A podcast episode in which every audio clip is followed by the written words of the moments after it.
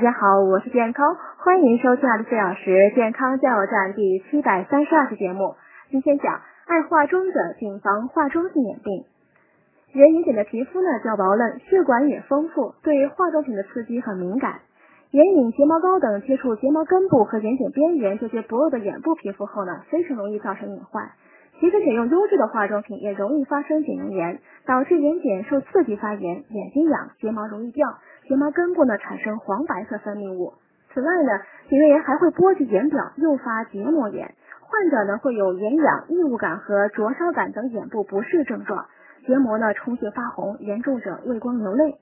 眼睑和结膜的长期炎症还易引发干眼症。